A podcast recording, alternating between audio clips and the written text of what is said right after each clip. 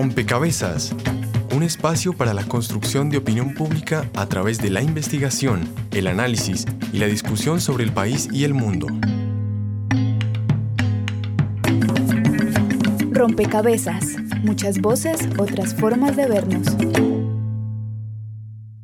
No soy solo otro hablador. Si me dejan quedarme, yo podré hacer lo que ustedes quieran. ¿Alguna vez te han pedido tope de personas por reunión porque tu empleo está en juego? Para ser elegido senador, usted necesita su clientela. Unos 25 mil guaches aproximadamente. A esta gente hay que darle sancocho y su botella de aguardiente maguila. Ahora, ¿cómo consigue usted todo eso? Con plata. ¿Y de dónde saca la plata? Pues del Estado. Porque usted ya ha venido siendo funcionario público. Haga que igual que vivan los, que viva el paramilitarismo, su, su paramilitarismo, mi hijo. Que el chocoló mejor, que el chocoló más lindo, que entonces metámosle la plata a que no. La plata que uno le meta al chocoso es como meterle un perfume a un bollo. Yo no te agrado, tú no me agradas. Pero vamos a hacer esto. ¿Con cuál de estos candidatos haría usted alianza y por qué?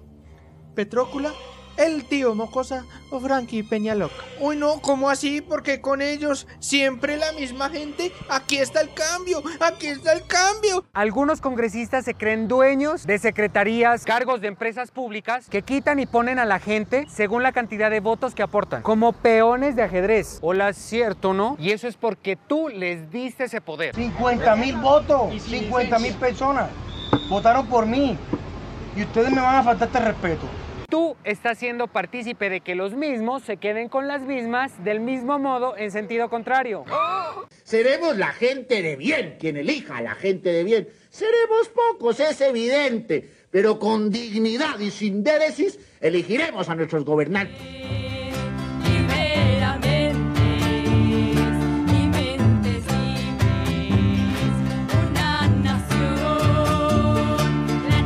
Hoy más que nunca Estamos con ustedes, compatriotas.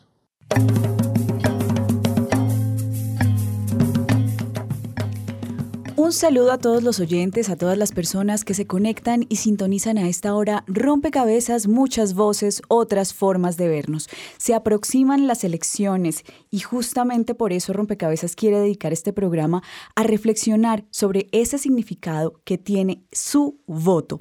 El próximo 25 de octubre Colombia elegirá a los hombres y mujeres que gobernarán en las regiones durante el periodo 2016-2020.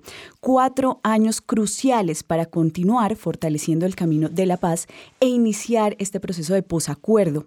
Por tal razón, el papel de ustedes, de la ciudadanía, es fundamental, pues en su calidad de constituyentes tienen que marcar con su voto el futuro del país y serán ustedes y nosotros, los colombianos, los protagonistas de una época histórica que ya está cambiando el rumbo de la nación. La coyuntura que vive Colombia exige más que nunca una ciudadanía con criterio, cuya acción y veduría trascienda al día de las elecciones. Es indispensable entonces fortalecer nuestra cultura política y conseguir así una paz sostenible, porque este contexto, digamos, de negociaciones de paz también nos eh, invita a pensar de una manera distinta esta acción de ir a las urnas. En este nuevo rompecabezas queremos entonces analizar cuál es la importancia que tiene este voto que ustedes van a dar y que vamos a dar todos el 25 de octubre. Y sobre todo, cómo este voto va también a ambientar el escenario de la paz eh, luego de los acuerdos de La Habana. Bienvenidos a este nuevo rompecabezas. Estaremos con ustedes quien les habla, Mónica Osorio Aguiar y en las redes sociales Daniel Garrido. Hola Mónica, también saludamos a todas las personas que nos escuchan en este momento a través de Javeriana Estéreo 91.9. Y como siempre en todos los programas les estamos pidiendo su opinión para que sumen una ficha a este rompecabezas. A propósito de lo que decía Mónica, Hoy les estamos preguntando, teniendo en cuenta que quienes sean electos gobernarán en un posible escenario de posconflicto, ¿a qué le apuesta su voto? Puede respondernos a través de las redes sociales. En Facebook nos encuentra como Rompecabezas Radio y en Twitter como arroba rompecabezas, reemplazando la O por un cero. También saludamos de forma muy afectuosa a quienes nos escuchan en las diferentes regiones del país donde Rompecabezas se retransmite. Precisamente los invito para que escuchen cuáles son nuestras alianzas. Saludos a nuestras emisoras aliadas. Nos escuchan en Putumayo, Nariño, Valle del Cauca, Caldas, Chocó, Antioquia, Córdoba, Atlántico, Tolima, Los Santanderes y en Bogotá. En todo el país a través de la Red de Radio Universitaria de Colombia. En Venezuela por el Instituto Radiofónico Fe y Alegría. En América Latina por la Asociación Latinoamericana de Educación Radiofónica ALER. Y en el mundo entero por javerianestereo.com y rompecabezas.cinep.org.co. Y nos acompaña en la mesa de trabajo Patricia Muñoz Gíez. Ella es analista y profesora de la Universidad Javeriana de la Facultad de Ciencias Políticas y Relaciones Internacionales. Patricia, eh, para arrancar este rompecabezas, valdría la pena contarle a nuestros oyentes cómo se percibe o cómo se analiza que se percibe el voto en nuestro país, cómo se está entendiendo esa acción de ir a las urnas y votar. Gracias, Mónica. Un saludo y un agradecimiento por la invitación al programa. En efecto, el próximo 25 de octubre tendremos la oportunidad de elegir autoridades locales y regionales, alcaldes, gobernadores, diputados, concejales, ediles y pareciera que un gran número de ciudadanos eh, no le brindan a esta oportunidad la importancia que ella merece. Ya decía Mónica al inicio del programa que eh, con mayor razón las autoridades que elijamos en este próximo 25 de octubre deben cargar con una mayor dosis de responsabilidad, de compromiso, de voluntad política por ese paso que vamos a dar como país para iniciar la implementación de unos acuerdos.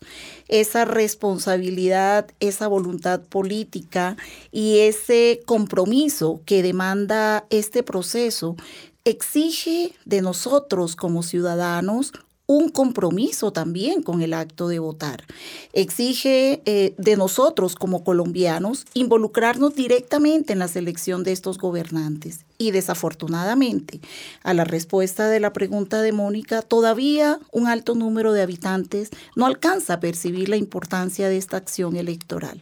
Pareciera que el voto es uno, que el voto no sumara, hay escaso compromiso de un alto número de ciudadanos, hay una cultura política más ligada a la abstención que a la participación, hay una escasa confianza en las autoridades electas, hay una escasa confianza en que el proceso electoral en sí mismo pueda contribuir y ello lleva a una enorme apatía y desgano por parte de un alto número de ciudadanos. Fabián Hernández, representante de la misión de observación electoral MOE, eh, ¿qué tanto eh, fenómenos como eh, la presión que ejercen grupos armados en las regiones, el clientelismo, el fraude electoral, digamos que inciden en esa actitud que ya ha caracterizado Patricia de los ciudadanos eh, a la hora de ir a votar? Digamos, históricamente sí ha habido una incidencia entre estos fenómenos, por ejemplo, de polarización negativa política en ciertos municipios, en donde la campaña negra que se hace hace que la ciudadanía se hastíe un poco de lo que está viendo, de lo que está pasando, y eso se traduce en más votos en blanco o en abstención. Y eso lo vimos, por ejemplo, en la, también incluso en unas elecciones nacionales como las de presidencia del año pasado, en donde la abstención fue impresionante y los votos en blanco fueron una muy gran cantidad. Y eso es primero por un fenómeno de desencanto eh, y de enorme cantidad de argumentos en contra de la política en general y que la gente la manifiesta así, o no yendo a votar o votando en blanco. Eh, y en el tema de la injerencia, por ejemplo, del tema de la violencia, también ha sido un factor determinante. En municipios históricamente en donde las guerrillas hacían presencia, la gente no salía a votar. Porque también la guerrilla, una de sus, de sus maneras de intervenir en las elecciones era haciendo paros armados, quemando urnas y demás. Eso ha ido cambiando digamos, esa forma en la que la guerrilla intervenía en el proceso electoral ha ido cambiando. Eh, ahora es de otras maneras. Y si ustedes lo miran por el lado no de la guerrilla, sino de los otros grupos armados ilegales como paramilitares, neoparamilitares o ACRIM, los, los municipios con presencia de estos grupos, de hecho, actuaban al contrario, votaban muchísimo. Entonces, claramente, sí se nota en la participación electoral, en la forma en la que se participan ciertos municipios, una injerencia tanto de factores políticos, de rechazo, de corrupción y demás, eh, y de factores de violencia en el proceso electoral. En este ejercicio y tratando de hacer pedagogía desde la radio, ¿cómo decirle a ese ciudadano que está todavía pensando eh, por quién ir, cómo ir a votar, ¿cierto? ¿Cómo prepararse? para ir a, dar un voto, porque significa también eh, ese dar confianza. Yo como ciudadano voto, doy un voto de confianza a esos representantes. ¿Cómo ese ciudadano se puede preparar para ir a las urnas, Patricia? Sí, Mónica, hay que vencer esto que Fabián definía muy bien como el desencanto por el proceso electoral es que este desencanto por las elecciones mismas, por los candidatos, se traduce en un desencanto por la política como tal. Y el ciudadano tiene que recobrar el interés en la política porque está directamente asociado a su beneficio directo, personal, al beneficio de su familia y al beneficio de su colectividad a través de la defensa de lo público. Yo creo que lo primero que, debe hacer el ciudadano, eh, más allá de las frases que solemos escuchar en las en esta es eh, en la víspera de los procesos electorales aquello de que si usted no participa no se queje aquello de que cuando usted participa decide hay que recordarle que la participación es sinónimo de construcción. Y lo que estamos llamados a hacer es a construir y a volver a apropiarnos de lo público en una sociedad donde lo público debe estar al servicio de los ciudadanos. Si ello es así, los ciudadanos deben involucrarse en el proceso electoral. Es la oportunidad para decidir quiénes van a tener en sus manos este poder local y regional en los próximos años, quiénes van a implementar todos estos mecanismos que se acuerden eh, eh, como parte del fin de la terminación del conflicto y el inicio verdaderamente de una paz. Es como hacer parte de este proceso de construcción de paz. Yo llamaría a los electores a que intenten recobrar su sentido de ciudadanía informándose sobre el proceso, informándose sobre los candidatos, conociendo un poco más de las opciones y tomando una decisión, así sea la decisión de votar en blanco si ninguna de las opciones le complace. Bien, vamos a dar un paso y a escuchar esta nota que preparó el equipo periodístico de Rompecabezas para seguir luego conversando aquí en la mesa de trabajo sus urnas. No, que no, que no, que no, que no, que no. En las elecciones regionales del 2011, el voto en blanco ganó por segunda vez en el país. Los ciudadanos de Bello Antioquia, al igual que los de Susa, Cundinamarca en el año 2003, mostraron su inconformidad frente a un contexto electoral que ofrecía pocas garantías. Bello tiene voz y vota en blanco con más del 50% de la votación, que correspondió a 60.818 votos, los bellanistas rechazaron en las urnas a Germán Londoño, único candidato miembro del Partido Conservador y amigo del exalcalde del municipio, Óscar Suárez Mira, quien estuvo preso por parapolítica y es miembro de una de las familias más influyentes de la zona. Lucimelda Ochoa, ex candidata a la alcaldía del municipio por el Partido Liberal, no pudo participar porque la registraduría no validó sus firmas y se convirtió en una de las promotoras del voto en blanco. Jan Basset, profesor y director del Observatorio de Procesos Electorales de la Universidad del Rosario, reflexiona respecto al ejercicio del voto en blanco en este municipio. Digamos que es de las pocas veces en que el voto blanco eh, cumplió con su, cometido tal como lo, lo, ha pensado la Constitución de 91, es decir, como una especie de alternativa a una oferta política inconveniente en algún momento, sea porque eh, todos los candidatos son malos o todos son corruptos o hay una especie de coacción de la oferta que hace que hay solamente un candidato como en este caso. Bueno, en este caso no es realmente una coacción, una coacción porque en realidad pues había un adversario, digamos, eh, un competidor que fue invalidado a pocos, eh, a, poco tiempo de la, de la, elección, entonces la elección quedó un poco truncada y eh, con un seguro ganador que era un personaje entonces efectivamente bastante cuestionado, de ahí la campaña eh, del voto blanco. Lo que, lo que demuestra, creo yo, es que cuando... por más que haya mucha corrupción, digamos, en, en, las elecciones locales y compra de votos y todo lo que sabemos y que aparece hoy día muy claramente con el tema de la transhumancia que, que se está atacando ahora desde el Consejo Nacional Electoral. A pesar de todo esto, cuando, eh, cuando hay una alternativa, cuando hay, digamos, una movilización, pues funciona. ¿sí? Eh, y aquí los ciudadanos pues demostraron que se puede derrotar una maquinaria clientelista, incluso de, de, de las muy fuertes. ¿Cuáles fueron los riesgos correspondientes al triunfo del voto en blanco en este municipio? Sí, el, el, el riesgo, digamos, es que es un voto puramente negativo.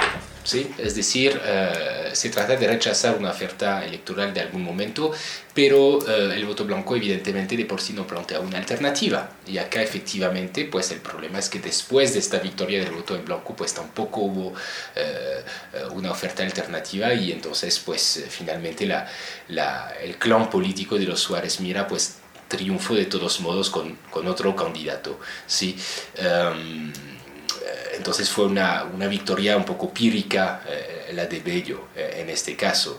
Eh, yo creo que entonces el voto, el voto en blanco, digamos que muy en el espíritu de la, de la Constitución de 91, desde luego, el principio de, del voto en blanco que anula una, una elección cuando, cuando gana cuando, cuando, cuando logra la mayoría, es, digamos, una, un mecanismo antipolítico digamos. ¿sí? Es un mecanismo de, de, desconfianza, de desconfianza hacia la política, eh, pero que no plantea alternativa de por sí. Y nos falta construir, y construir mucho en lo político, y más allá de los escenarios locales o personales, que es lo más difícil, porque de, de vez en cuando por ahí aparece una personalidad, digamos, o un escenario local favorable, pero más allá de esto es muy difícil encontrar acción colectiva en lo político informa para Rompecabezas María Alejandra Navarrete Tobar. Me gusta la democracia porque permite apreciar el arrollador avance del que tiene libertad. Para y si bien el poder que tiene el ciudadano a través de su voto logra movilizar y mover y derrotar, como lo decía en, la, en la nota el experto maquinaria clientelista, al final no hay alternativa y también lo señaló él, vuelve a quedar el mismo, la misma maquinaria de otra manera eh, puesta en el poder. ¿Cómo entonces encontrar esas alternativas, Fabián? Porque entonces pensaría, seguimos, digamos, con esto alimentando ese escepticismo que hay con el, con el voto, digamos, no podemos transformar, acaso, con nuestro voto o cómo, cómo lograr esas transformaciones. No, digamos, votar es importante y, y, usualmente se habla del voto eh, como una forma en la cual el ciudadano decide por el futuro de su municipio, barrio, país.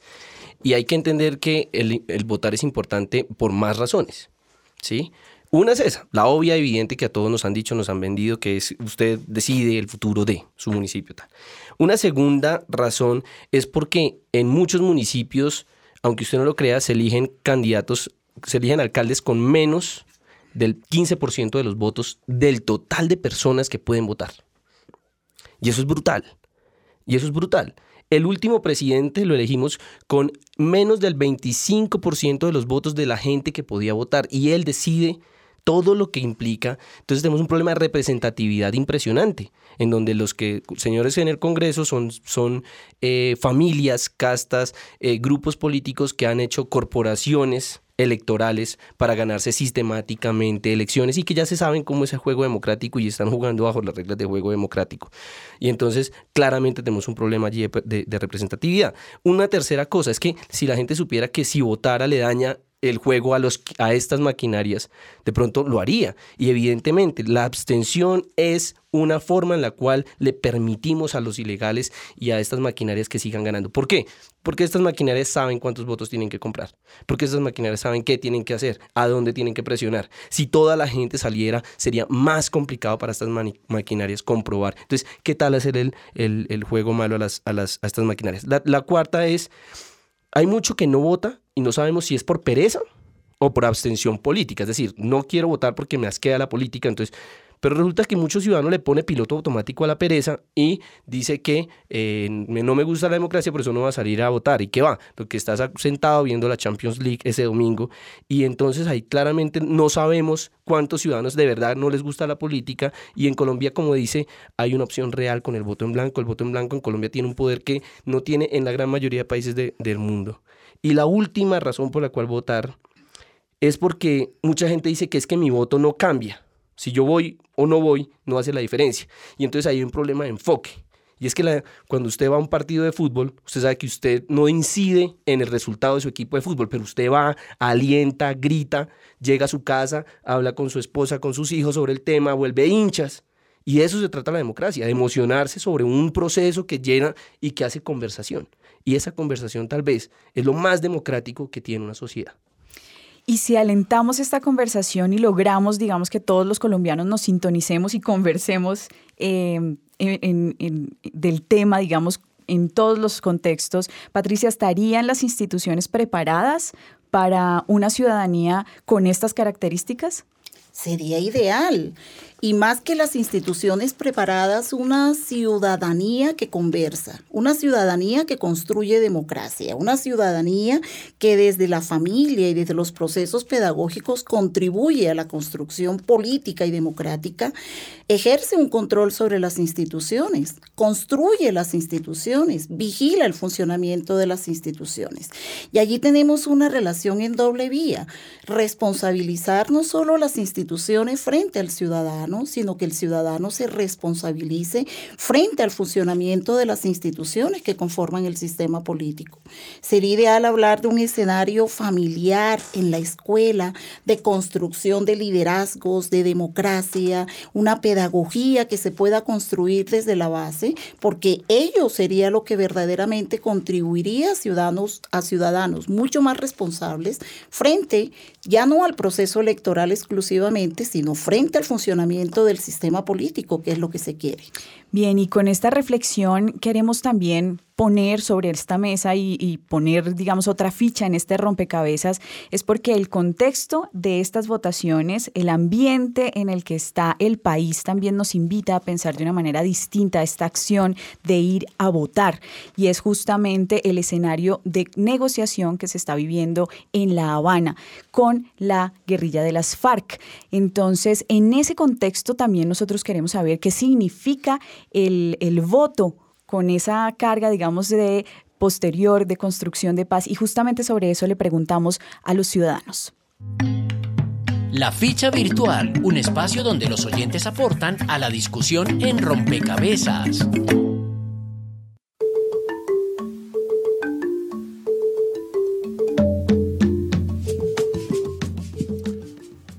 Iniciando nuestro programa, le preguntamos a nuestra audiencia, teniendo en cuenta que quienes sean electos gobernarán en un posible escenario de posconflicto, ¿a qué le apuesta su voto? Ya tenemos algunas opiniones en las redes sociales. Recuerden, en Facebook nos encuentran como Rompecabezas Radio. Y allí Jorge Palomino nos dice, le apuesto a la paz. Daniel Gutiérrez dice, mi voto sería por propuestas que busquen fortalecer las relaciones pacíficas entre ciudadanos, el diálogo, el civismo y que además combata de forma efectiva la delincuencia común, pero no con violencia, sino con educación. Rocío Rincón nos dice, yo le apuesto mi voto a un candidato que organice, ordene y limpie la capital ya que lo necesita y mucho. Antes de continuar con más opiniones de las redes sociales, escuchemos qué dijo la gente cuando nuestros periodistas les formularon estas mismas preguntas la ficha de los ciudadanos y las ciudadanas. Teniendo en cuenta que quienes sean electos gobernarán en un posible escenario de posacuerdo, ¿a qué le apuesta su voto? Los ciudadanos respondieron. Yo le apuesto a toda propuesta que esté dispuesta a integrar en la diferencia, o sea, que, que, realmente sea integradora de todos, que no difiera de unas personas o de otras, porque así no se logra la paz nosotros le apostamos a la rehabilitación de las zonas que se han visto afectadas por ese conflicto, más que a la reincorporación a la vida civil o a la reintegración a la vida civil o a la dejación de armas. Mi voto le apuesta a la educación porque creo que es el principio de la solución de otros problemas sociales. Le apuesto en general a alguien que entienda que la negociación eh, política es necesaria y que el país no puede seguir pensando en derrotar militarmente a un enemigo que en 50 años no lo ha podido derrotar. Entonces esa es mi apuesta, a, que, a la gente que piensa desde el Estado que la negociación política es necesaria. Mi voto le apuesta a la educación, más que todo, porque es la base para construir un mejor país. La apostaría al candidato, digamos, a la propuesta de gobierno que, que apoye y que esté en tono con la paz, con el perdón y con la reconciliación. Somos todos eh, actores de esta, de esta gran ciudad o de, estas, de, de, de cada una de nuestras ciudades y nos merecemos vivir en un respeto, nos merecemos vivir en paz y nos merecemos aprender y practicar el respeto y la convivencia. Este sondeo fue realizado por Laura Pulido con la colaboración de Frecuencia U de la Universidad de Medellín.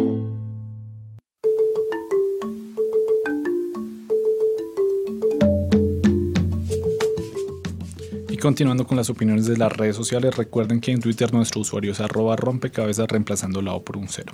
Dora Bonilla nos dice, yo le apuesto a alguien que asuma el reto de esta nueva etapa de transformación social, que apoye los acuerdos y programas de desarrollo y paz vigilando y ejecutando de manera justa y transparente. Felipe Torres dice, yo le apostaría a una persona que opte por desarrollar la parte humana de las personas. Pienso que dentro de ese discurso capitalista las personas pasan por encima de los demás sin importarles. Por eso le apuesto a alguien que promueva el valor humano. Y finalmente, Preocupados 2015 nos dice, análisis, reflexión, ponderación. Elegir líderes pros, no falsos políticos interesados solos por el voto. Quisiera preguntarles a nuestros invitados en la mesa, si ustedes han notado que hay propuestas diferentes de parte de los políticos a propósito de este contexto en el que nos encontramos de un posible posacuerdo. Yo diría que más que propuestas eh, diferenciadas, a veces preocupa en los discursos de campaña el utilizar el tema de la paz como, como un tema de campaña, como un tema más con un interés electoral que un compromiso eh, real frente al proceso más que propuestas diferenciadas, y hay que decir también en ese sentido que estamos en una etapa donde todavía no contamos con toda la información. El gobierno ha dado pasos para dar a conocer a los ciudadanos eh, los acuerdos a los que se están llegando y evidentemente eh, falta todavía mucha información y falta culminar con el proceso de refrendación ciudadana que los ciudadanos van a realizar pero yo sí creo muy importante que los ciudadanos en este marco, eh, conscientes que vamos a elegir a las autoridades locales que van a implementar eh, todos estos acuerdos, que van a apoyar directamente la implementación de estos acuerdos eh, a nivel local y regional, busquen un perfil determinado de autoridades locales. Vamos a necesitar alcaldes y gobernadores comprometidos. Vamos a necesitar alcaldes y gobernadores dotados de voluntad política. Y vamos a necesitar, por supuesto, alcaldes y gobernadores que generen los niveles de acercamiento con los ciudadanos, de credibilidad y de confianza que permita la implementación de todos estos acuerdos. Lo que está diciendo Patricia indica eh, o pareciera indicar una o por lo menos insinúa una transformación en la cultura política eh, en este escenario de posacuerdo. ¿Cómo lo ve Fabián? Tiene que haber una transformación, digamos, después de 60 años y llegamos a tener un, un acuerdo de paz, claramente hay muchos municipios en donde se va a afectar el tema político uno tiende a pensar desde Bogotá o desde los grandes centros urbanos que, eh, oh, pues digamos, las FARC van a participar en política y tal, y ver a, a Sartrich en el Congreso y demás. Y resulta que este tema es mucho más local de lo que la gente cree. Hay 205 municipios que tienen presencia de las guerrillas actualmente. Y esos 205 municipios, en esencia, son los que primero se van a impactar en caso de un acuerdo de paz. De estos 205 municipios, 83 tienen además presencia de BACRIM. Entonces, uno cómo puede pensar en una posible participación política de las FARC, en traerlos de la, de la guerra a la democracia, sino si, si hay una posible eh, riesgo allí de que se genere violencia política.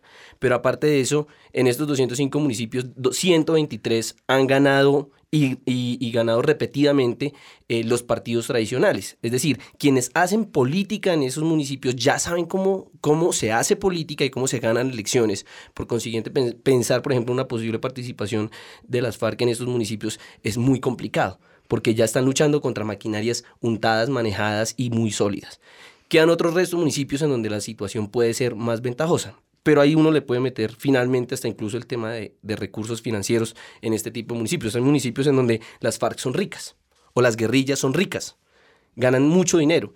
Y entonces ahí tenemos un reto gigante y es, no, es cómo hacer que se deslinde la posible participación política de las FARC con la cantidad de recursos que ilegalmente han ido manejando eh, estos grupos. ¿sí? Cómo hacer que no sean los que ahora tengan la plata para exponer el candidato. Cómo hacer que esa, esa relación no exista. Y eso es un gran reto que tiene el, el, el acuerdo de paz con el tema, por ejemplo, de participación política de las FARC. Al final, como les digo, eh, ver o no ver a, los señores de la guerrilla en, el Congreso, pues es una cosa, pero lo donde de verdad lo van a sentir es en consejos, alcaldías, municipios en donde efectivamente la guerrilla ha, generado mercado, ha generado la moneda de cambio con el tema de la droga, en donde el Estado no está, claramente, eh, o no ha estado una presencia institucional fuerte y allí obviamente sí va a haber un cambio político necesariamente después del proceso de paz. Pero entonces en estas votaciones, este, este próximo 25 de octubre, en las regiones, ¿cómo las regiones deben asumir este, este reto, digamos, de ir a dar su voto? Patricia. Sí, Mónica, precisamente Fabián llamaba la atención sobre la distancia que a veces marcamos desde las capitales de departamento y más aún desde un centro urbano como eh, la capital del país con relación a los más de mil ciento y tantos municipios que tiene Colombia. Y efectivamente el, el conflicto ha tocado mucho más de cerca, por supuesto, eh, municipios en zonas eh, rurales eh, y municipios que precisamente no son capitales de departamento. ¿Cómo tocar el tema? Es un, es un llamado, Mónica, a que estas autoridades, las que vamos a elegir en octubre de 2015, van a estar frente al, al, al designio de municipios y departamentos durante cuatro años. Van a ser estas autoridades siguiendo estas voces que ya se escuchan desde el Congreso las encargadas de estos acuerdos múltiples, multilaterales, digámoslo así, donde ya empiezan a intervenir muchos autores, ya no, eh, ya no hablamos de un acuerdo bilateral, gobierno y, y FARC sentados negociando en La Habana, hablamos ya de la implementación de unos eh, acuerdos que ya van a involucrar ciudadanos, autoridades, instituciones, gobierno y por supuesto las fuerzas que eh, entregan las armas. Es una multiplicidad de actores que tienen que ser coordinadas y allí en esa coordinación es donde las autoridades locales van a tener un rol fundamental.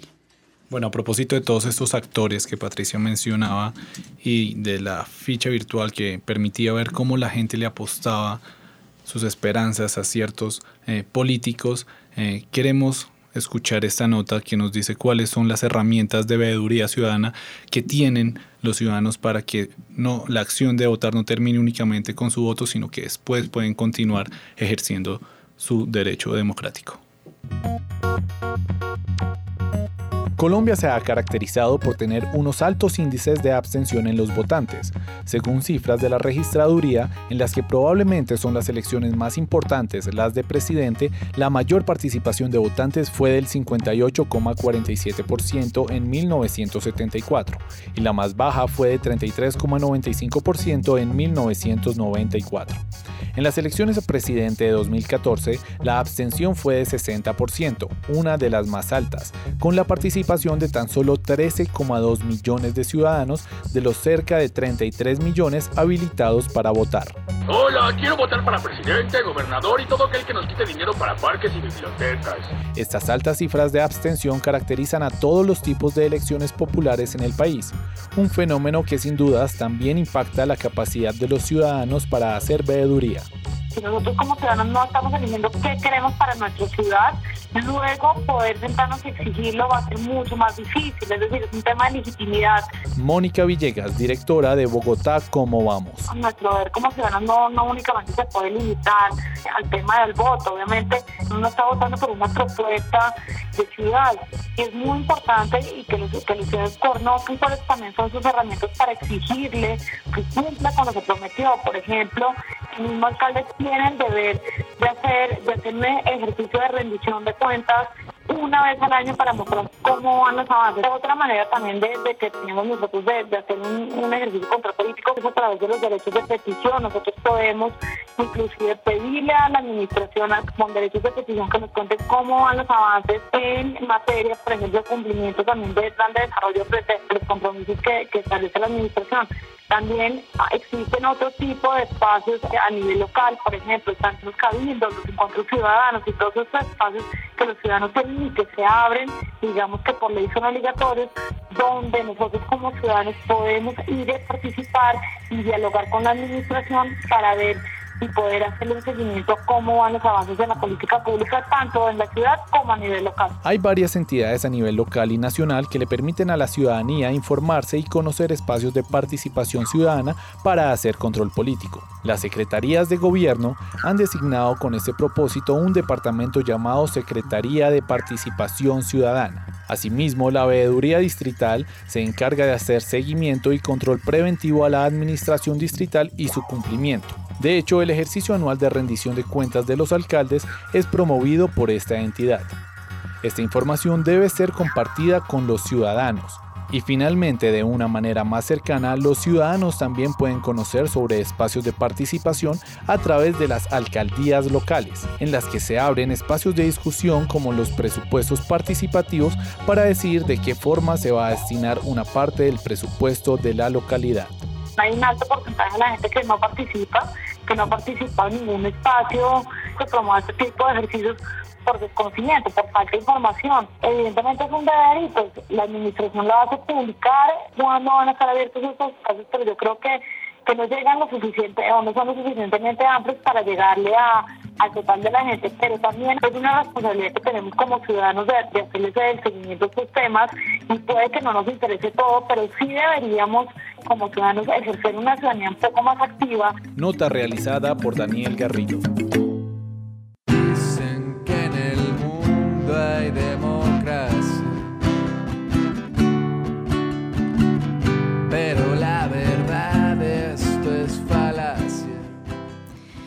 Bien, eh, escuchábamos varios mecanismos que existen para extender esa acción democrática, ¿no? Esa acción de ir a votar va más allá entonces, estamos invitando a los ciudadanos a que asuman ese compromiso, no solo de sí, ir a las urnas, votar, sino también hacer veduría, hacer control político. ¿Cuál es la importancia de ese, de ese, de ese escenario de extensión del voto, Fabián? Digamos, no, es fundamental. Digamos, las personas tienen que entender que la democracia no es una democracia de elecciones, sino la democracia es eh, de construcción de espacios políticos que nos permitan eh, efectivamente, por ejemplo, hacer control del poder público y del poder político. Muchas personas nos quejamos. Eh, no, que es culpa de Petro, que es culpa de Fajardo, que es culpa del señor que elegimos como candidato. Y resulta que hay una cantidad de mecanismos por los cuales el ciudadano debería estar preocupado durante el ejercicio del cargo de los señores que elegimos. Y es precisamente esa acción la que nos empodera, la que nos, eh, nos hace mejores ciudadanos y la, que hace que cuando pasen los cuatro años tengamos mejores herramientas para elegir al nuevo sucesor. Uno como, como elige al nuevo si no supo qué fue lo que pasó con el anterior de verdad no lo que dicen los medios, sino de mediante una labor directa de control del poder público. Entonces, mira que la gente que hace este tipo de ejercicios tiene un panorama muchísimo más amplio para poder hacer control del que sigue y saber qué tipo de perfil es el candidato a la alcaldía o a la gobernación que se necesita para los siguientes cuatro años. Patricia. Sí, Mónica, allí quisiera em, complementar algo.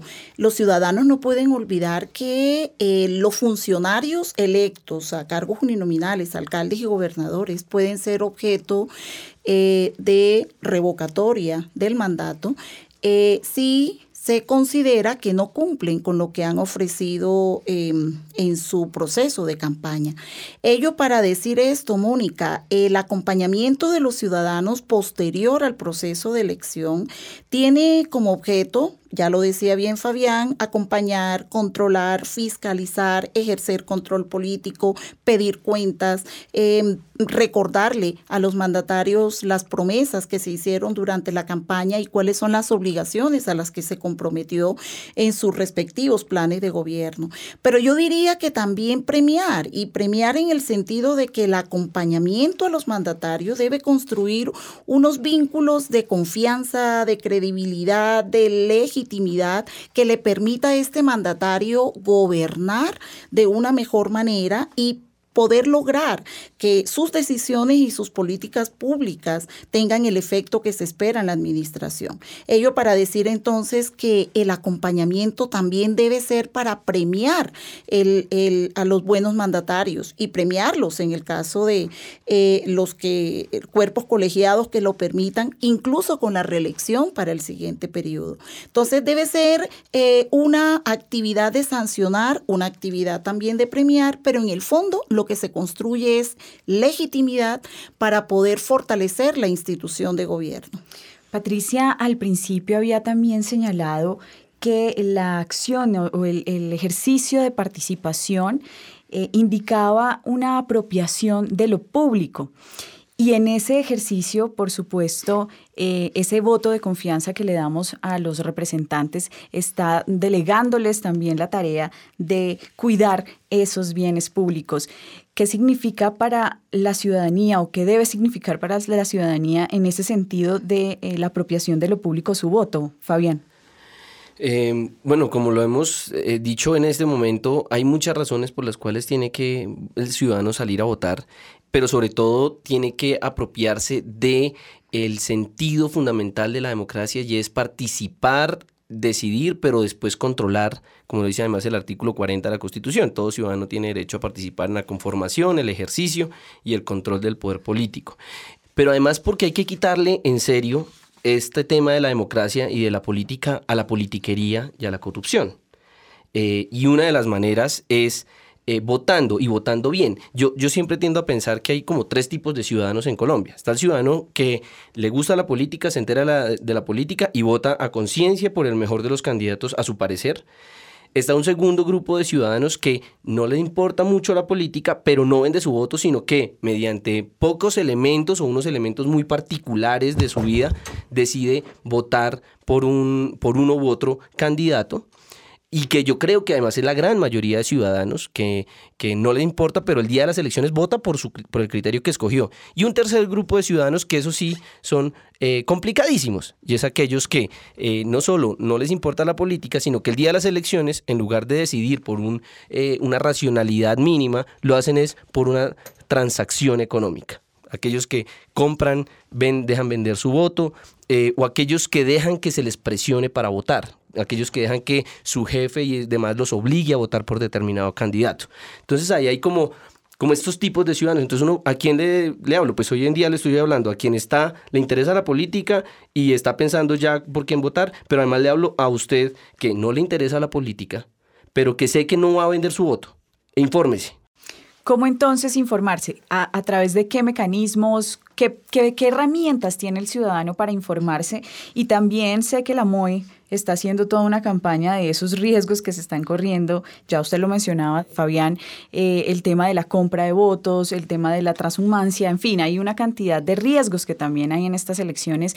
¿Cómo, cómo decirle a sus ciudadanos, vea, estas herramientas usted las tiene para que vote bien? Sí, yo creo que lo primero es cambiar la actitud frente a la política electoral. Eh, estamos desencantados con los políticos, sabemos que hay unos grandes problemas de corrupción, sentimos que en ocasiones eh, el voto no transforma con rapidez la cultura política y los procesos políticos, pero el ciudadano tiene que intentar romper este desencanto, acercarse a la política, a las conversaciones con amigos, a la información a través de los medios masivos de comunicación, a la búsqueda a través de redes redes sociales, a través de Internet, en fuentes que le puedan brindar información a las páginas de los candidatos, a los debates, a la información que se discute con los amigos, a la conversación familiar, escolar, en la universidad. Lo primero que tiene que hacer el ciudadano es romper esa barrera que coloca frente a cómo me acerco a la política. Luego, buscar información por los múltiples medios, eh, contacto directo y, y demás que hoy existen. Y luego, adoptar como una decisión personal, importante y política para el país el yo sí aporto, el yo sí construyo, el yo sí sumo, como, como lo hemos eh, escuchado en varias de las campañas eh, por esta época. Mi voto cuenta, mi voto suma. Individualmente a lo mejor es, es un solo voto, pero ya sumado podemos construir. Fabián. Eh, y hay otros mecanismos, además de que nos metamos en este tema electoral. Uno es obviamente votando bien, pero hay otros y es eh, ciudadanos, si usted observa que algo está pasando en, su municipio, en su barrio, si considera que la forma en la que están haciendo política o es, un delito electoral o una irregularidad, un, digamos un funcionario público usando recursos del Estado para una campaña, ya puede hacer que el ciudadano nos ayude a vigilar este tipo de comportamientos y nos lo reporte. Digamos, la misión de observación electoral ha habilitado varias herramientas para que los ciudadanos nos reporten las irregularidades electorales que hay durante el proceso electoral. Una es la página web pilas con el voto o, y dos aplicaciones que hemos creado para hacer vigilancia de nuestro proceso electoral. Una que se llama Pilas con el voto, que está en tanto para iPhone como para Android. Eh, y allí el ciudadano puede agregar fotos, documentos, videos, lo que considere para hacer que esa denuncia llegue a las autoridades y haya una efectiva sanción. Y otra que se llama MAPE, que le nos permite que todo ciudadano le pueda tomar fotos a toda la publicidad que vea y que nos diga después a nosotros, con esta información a nosotros nos va a decir dos cosas. Uno, cuánto costó de verdad la campaña.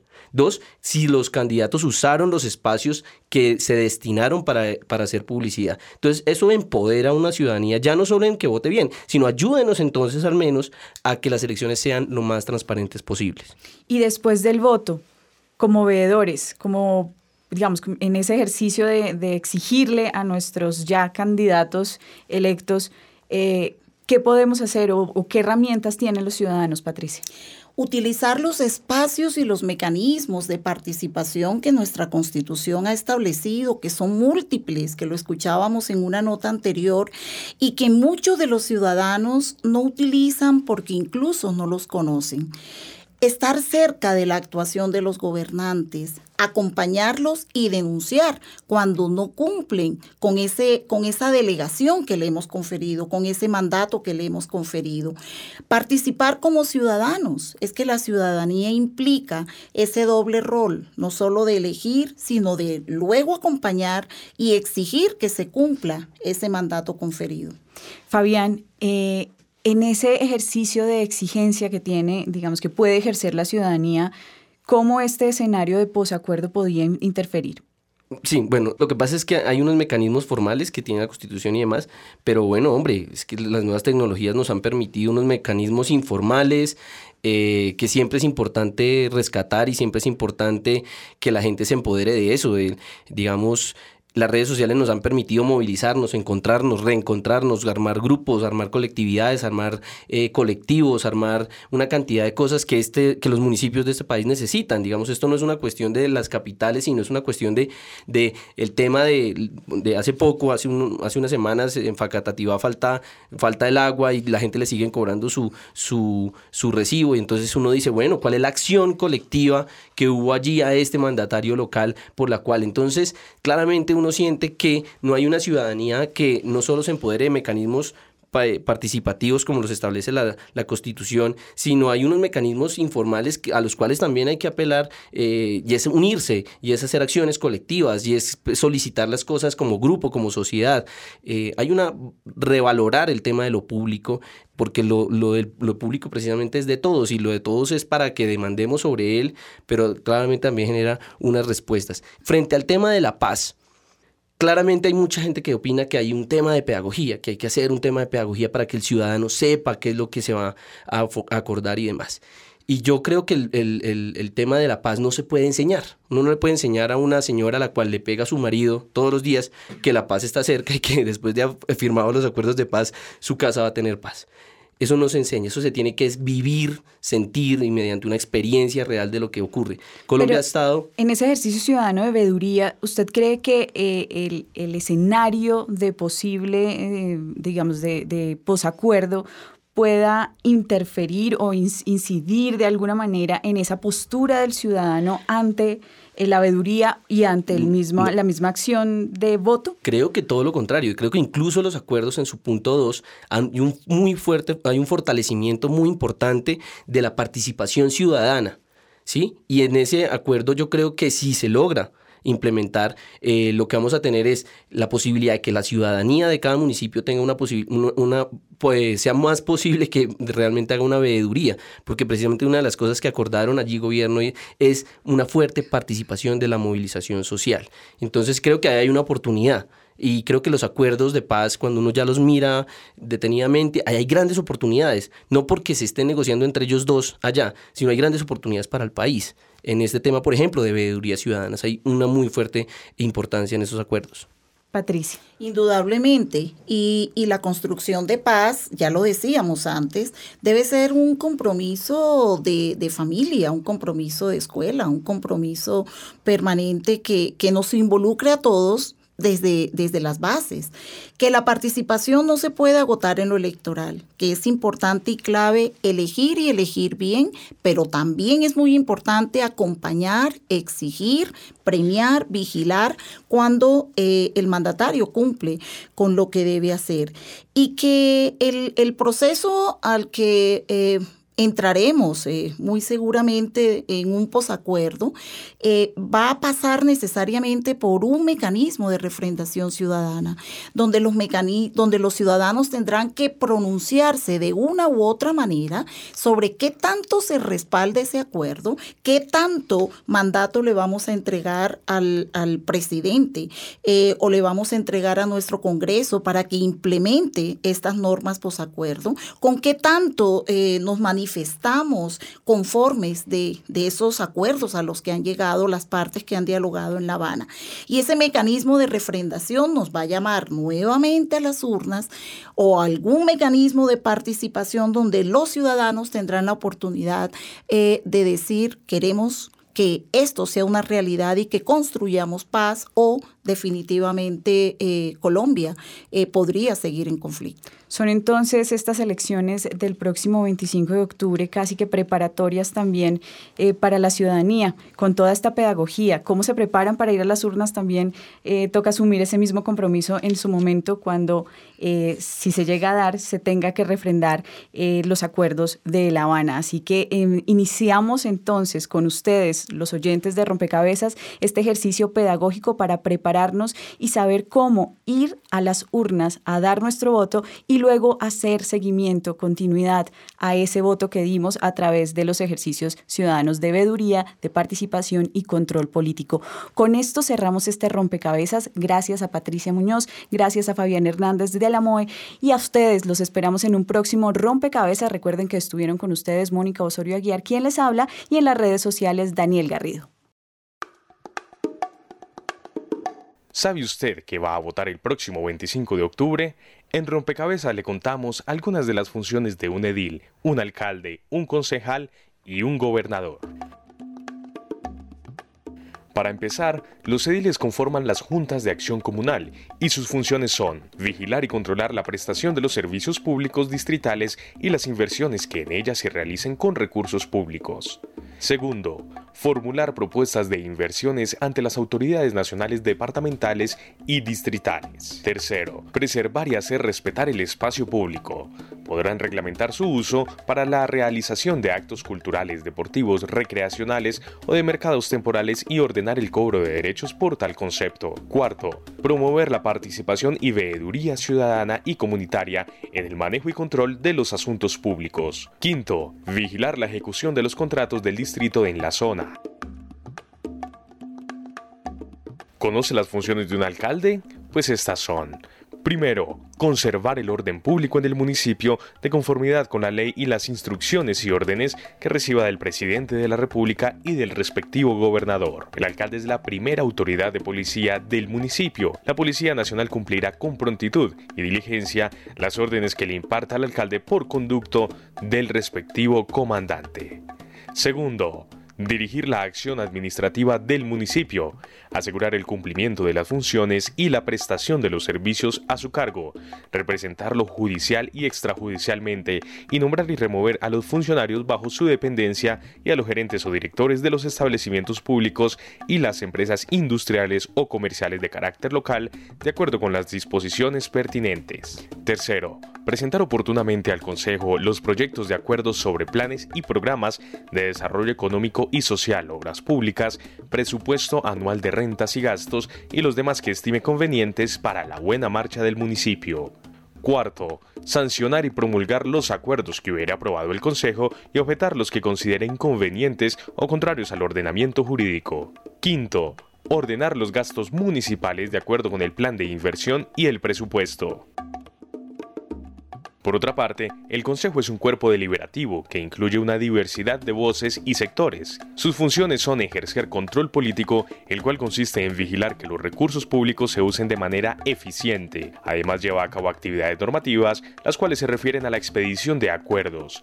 El Consejo es un interlocutor de la alcaldía, es la primera autoridad político-administrativa de la ciudad. Y las atribuciones de un gobernador son Primero, cumplir y hacer cumplir la Constitución, las leyes, los decretos del gobierno y las ordenanzas de las asambleas departamentales. Segundo, dirigir y coordinar la acción administrativa del departamento y actuar en su nombre como gestor y promotor del desarrollo integral de su territorio de conformidad con la Constitución y las leyes. Tercero, dirigir y coordinar los servicios nacionales en las condiciones de la delegación que le confiera el presidente de la República. Cuarto, presentar oportunamente a la Asamblea Departamental los proyectos de ordenanza sobre planes y programas de desarrollo económico y social, obras públicas y presupuesto anual de rentas y gastos. Quinto, fomentar de acuerdo con los planes y programas generales las empresas, industrias y actividades convenientes al desarrollo cultural, social y económico del departamento que no correspondan a la nación y a los municipios.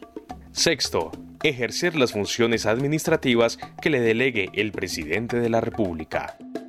Y si aún no tiene claro cómo votar, haga uso de la tecnología. Las aplicaciones móviles son una buena opción. Tu voto responsable. Yo voto, yo sumo. Pilas con el voto. Votomóvil.co son algunas aplicaciones a las que puede acudir que le aclararán sus dudas.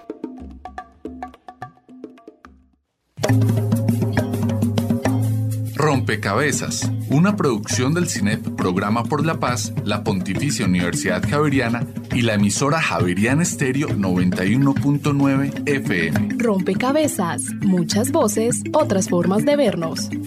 Los paisajes sonoros de Rompecabezas cuentan con audios tomados de distintas fuentes. Para conocer el origen del material, diríjase a www.cinep.org.co.